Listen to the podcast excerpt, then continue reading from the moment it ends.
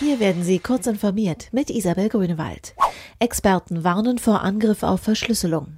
Auf Initiative von Mozilla schlagen mehr als 100 Vertreter aus Wirtschaft, Wissenschaft und Zivilgesellschaft Alarm wegen der Forderung aus dem Bundesinnenministerium, die Verschlüsselung von Messengern aufzuweichen.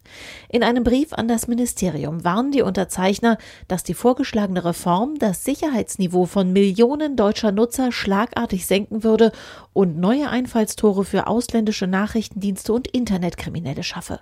Innenminister Horst Seehofer will die Betreiber von Messengern laut einem Bericht zwingen, Ende zu Ende verschlüsselte Nachrichten ihrer Nutzer im Klartext an Sicherheitsbehörden zu liefern.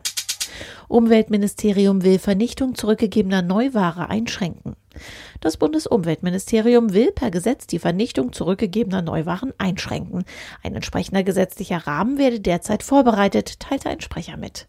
Darin solle eine Obhutspflicht verankert werden mit dem Ziel, rechtlich gegen die unmittelbare Vernichtung von Retouren oder sonstigen Neuwaren vorgehen zu können.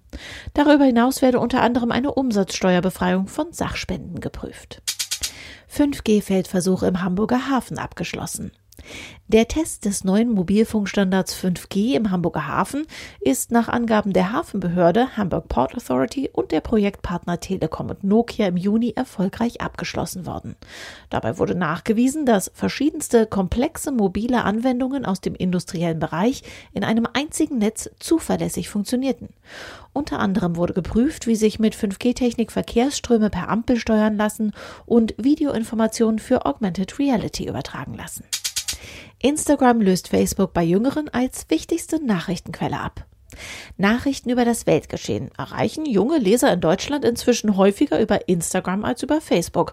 Das geht aus dem Reuters Institute Digital News Report hervor.